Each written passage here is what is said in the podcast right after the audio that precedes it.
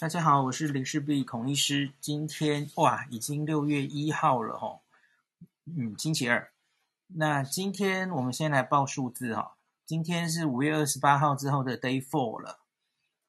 那今天本土二六二，嗯，二六二还不错嘛吼，好像有继续降啊。那校正回归六十五例，更低了哦。我们这三天连续三天都已经都是小于一百例哦。这三天分别是八九七三六五，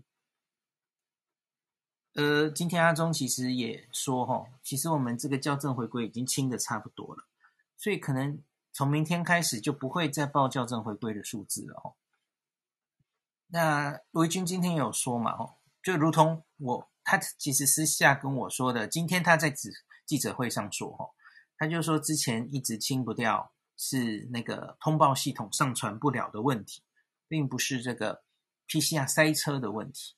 那他们曾经最多应该是有到大概四万人吧，哦，那现在已经清到大概剩下六千三百笔还没上传，已经清到最后阶段了哦。那所以我觉得就如同过去几天我都跟大家讲的哦，那现在我们大概就回到了原本的状态。你从通报到裁剪，然后 PCR 做出来，结果上传确诊。哦，大概就是两天左右，哦，正常的速度。所以你现在通报出来的这个数字呢，其实每一天呈现的数字，大概就是比较接近真实的数字啊。这些校正回归已经终于搞了一个多礼拜哈，调的差不多了哦。那所以就会比较能够掌握即时的状况。那我们看一下今天的图的话，哦。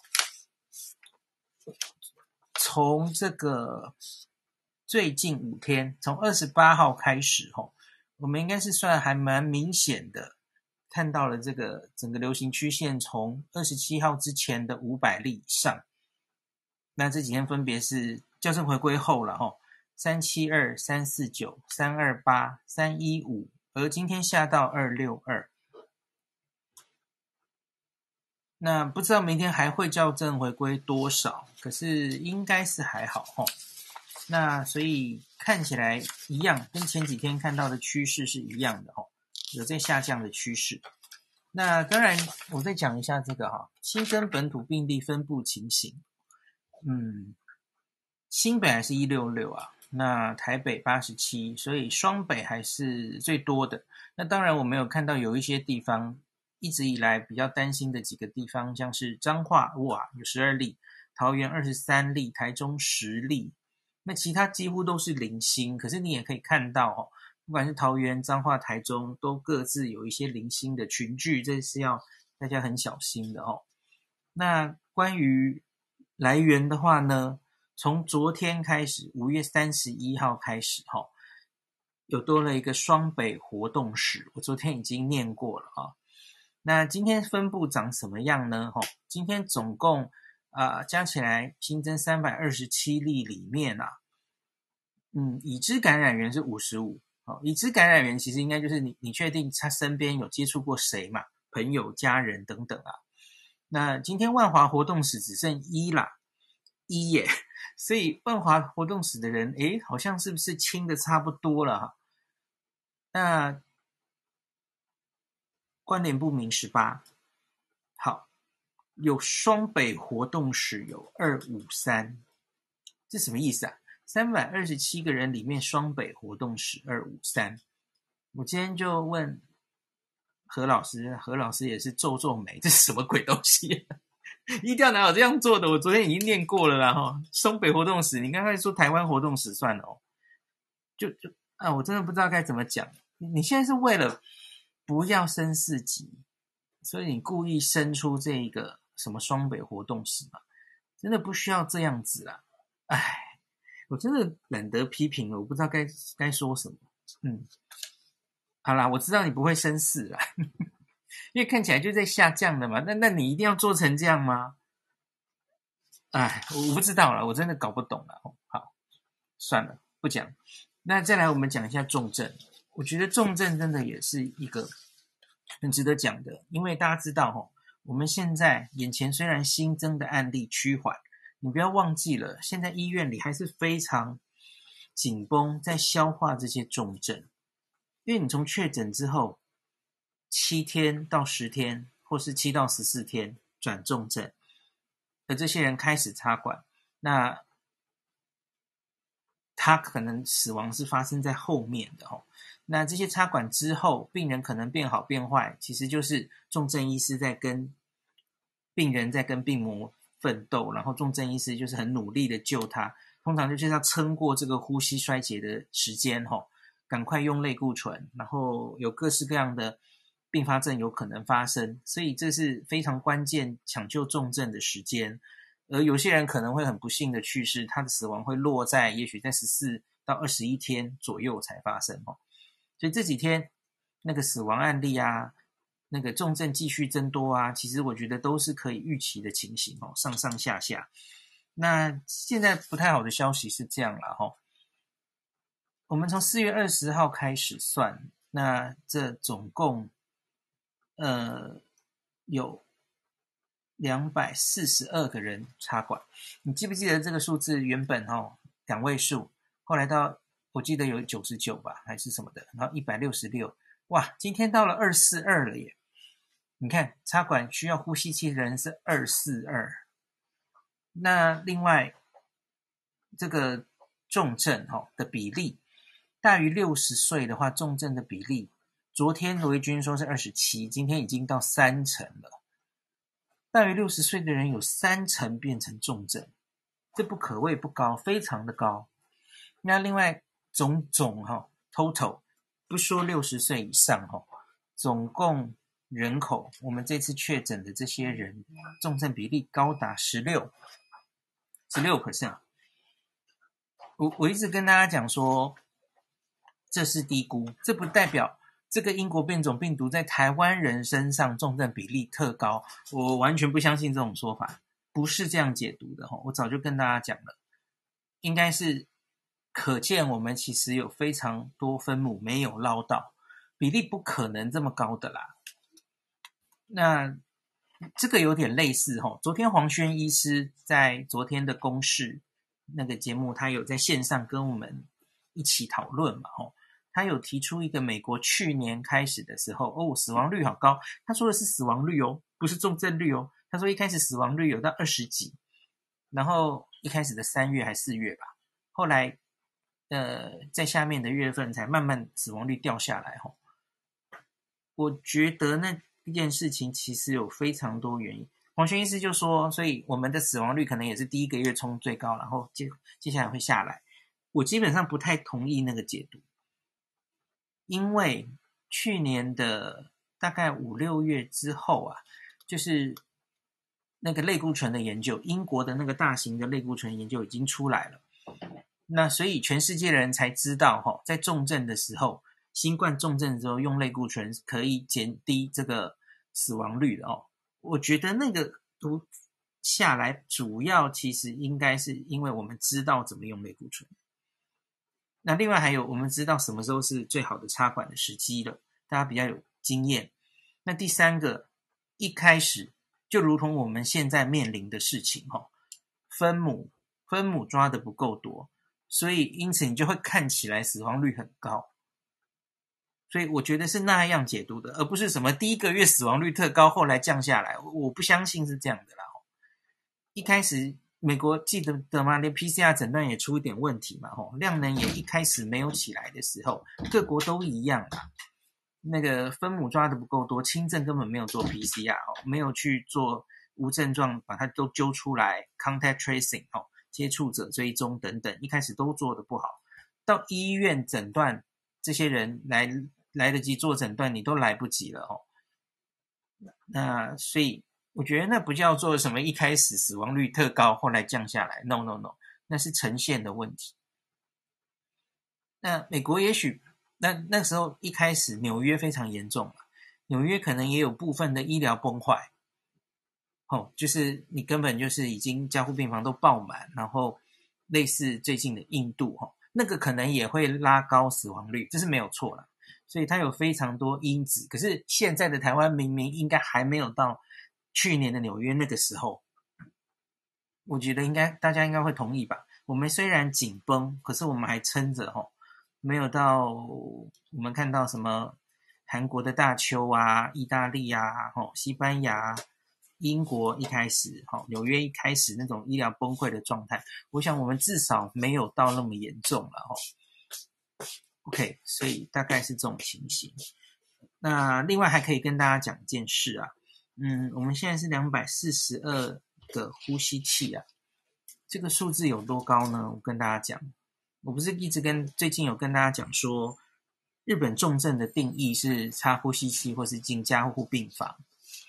那所以这个二四二大概就是我们现在呃日本的重症的定义的话，那我们现在是两百四十二个重症。那日本这几天其实我已经跟大家讲了吼，最近就是到了他们这一年以来。呃，重症的新高大概一百一千三一千四，全日本了吼。那日本的人口是我们的五倍嘛，所以你除以五，换算成台湾的人口的话，那日本是大概，假如人口跟台湾一样，它大概是两百六十个重症，两百六。我们现在是两百四十二个呼吸器，所以有没有觉得毛毛的？对啊，你以人口。每十万人重症的人数，我们其实已经接近现在的日本了。哦，这不是开玩笑的事。所以不要看这几天的那个哈，诶，这个曲线好像在往下走，你就掉以轻心了。我们的医院现在处在非常紧绷的状态，所以你完全不能。部长今天说的很好，我们没有放松的本钱哈。你现在放松，然后去哪里群聚，然后又老人家又重症，你搞不好就变成压垮骆驼的最后一个稻草。现在非常紧，因为这些人进了加护病房，插了管，他不是一时间出得去的啊。有一些当然很不幸死亡的人，当然就死去了哈。可是很多人现在就是在加护病房里奋战，然后几乎塞满了我们的加护病房。你现在是经不起再一波。那个在一个群聚又好多老人重症，那真的搞不好就崩溃了，这样要非常小心这件事哦。所以不要看那个什么，诶，那个 R RT 值下降了啊啊，诶，可以放松了，出去外面群聚哈，朋友在开始约了，千万不要，千万不要。那我今天那个有话好说上，呃，信聪有问何老师预估哈，我们到六月十四号三级。他觉得数字会压到多少？那接下来可能剧本是怎么样？哦，我觉得老师讲大白话，哎，老师说他觉得是不可能清零的，不可能，因为我最近不是都跟大家说，诶，我们有没有还存心存着一丝哈，变成澳澳洲或纽西兰的希望哦？因为他们是有成功清零的嘛，一旦社区感染之后，老师直接跟我说不可能。他说：“假如要清零的话，现在应该要升级。大家听得懂吧？要 lock down，要到第四级去。真的心存要这个，一定要把它归零的话，哦，清零的话，现在大概是不够的。那可是呢，老师说他觉得没有必要升级。他说反正就不会清零的，他就把它压到一定程度。”他说：“因为我们跟去年的其他国家不一样的地方是，我们眼前已经看得到疫苗了。对，老师的着眼点是说，哈，你假如要到第四级去，第四级会封城，也不一定一定会清零啊。其实部长也讲过这句话嘛，哦，那可是你经济上会损失非常大。那所以老师是觉得，其实也就不要存在清零的希望。那总之就是接受了。”这个病毒应该会进入我们社区，那就是起起伏伏的事实。那老师还还说了一个理论，其实这个去年中我就听他讲过了哈。他说，假如大家都还是维持一定的防护哈，比方说口罩覆盖率还是很高，那他说这样子的传播哈，即使你戴着口罩，然后出去群聚，那还是被传播的话，那可是因为你得的病毒量比较低。这是去年我听他说过，不是今天晚上说的啦。哈，他说：“那你得到病毒量低的话，重症的比例大概就不会太高。”这是我觉得这是老师的推论，然后，所以他一直觉得，反正这个病毒，假如就算进到社区，可是我们还是维持一定的工位的习惯，哈。我们假如大家都戴着入口罩，哈，勤洗手等等的，哈，即使你得病，大概病毒量也不会太高，重症几率可能不会那么高。所以他说，总之就是有一点类似，他在社区中流行，可是重症的人也不会这么多，医疗就不会崩坏。那是老师理想的剧本，然后就是等疫苗来，那你也不会需要。做到太高的哦，比方说第四级封城，然后经济都受到影响哦，整个社区受到太大的影响，付出太多代价。好，这是何老师的观点，我讲给大家听了。我觉得当然不一定怎么样是一定最正确的，那提供大家参考。这样，我自己之前的说法其实一直有重复给大家听嘛。我觉得这是我们第一次进入社区感染。好像还是应该努力一下啦。我是，可是我不是指挥中心，我没有办法哦。而且真的进入第四期，可能对大家的心理负担、心理压力真的是太重了啊。那我我我就只能跟大家说，我觉得我们多少还是努力一下吧。指挥中心说三级，我们就把它当第四级搞。我我还是心存一丝希望，觉得希望可以清零，大概这样子哦。可是真的啦，你要做好大概是清不了零的这种心理准备。那这其实也不是世界末日，因为多半的国家也就清不了零，就此就过着一年的这样的防疫生活哦。那大概就是长期抗战。好，那不知道社区会不会嗯，社区感染的起起伏伏。那今天最后讲一点了哈，老师看着这个，我们不是有四张图吗？哈，那右上角这张图就是本土确定病例的，以发病日来看的话，老师点出哦，你可以看到最前面哈，五月十五到十七，我们都知道有一个流行的尖峰，可是后来哈，五月二六二七其实又有一个尖峰，所以这代表什么？这就代表后面有一波嘛，其实柯 P 也有讲过类似的事，然后因为后面的这波他猜可能是母亲节啦，然后或是新北市疫调中有发现最近的群聚发生在传统市场或是卖场，这些都是在前面万华那一波之后，后来又有一波，那所以我们可以看到嘛，在这一段流行里面已经有两个尖端了哈，那所以。当然还有可能下面会继续传呢，那这就牵涉于到底后面会压得多漂亮哦，会不会继续有这样子的呃持续的传染链一直传下去哈，甚至是小小的爆发哈，那都会让我们嗯到十四号之前没有办法压得非常低，那所以也只能继续看下去了哈，不知道到底会压多低哈。总之，不要有心存说六月十四号就一切都结束，忍耐到那个时候就好了。我觉得不是这么容易的事啦。哈，老师今天好像也有讲了哈，他昨天也有讲，就是顶多就是可能到十四号，假如我们可以压到怎么样哈？李炳老师今天早上好像也有说，他说压到什么十位数、双位数了，那是他自己的意见。他说，可是比方说压到九十八十啊。或是十几呀、那然后是不是要缩回二级的话？他说，那就是要专家会议再大家讨论了哦，那不是他个人的意见可以决定的哦，这是李冰英老师的意见，也一并跟大家呈现一下哦，大概就知道接下来的进程会怎么样。好，那今天疫情方面就回到这里哈、哦，也顺便念一下好了。那加这次的群聚感染，今天还有发现，从各县市的状态也是有变多哈。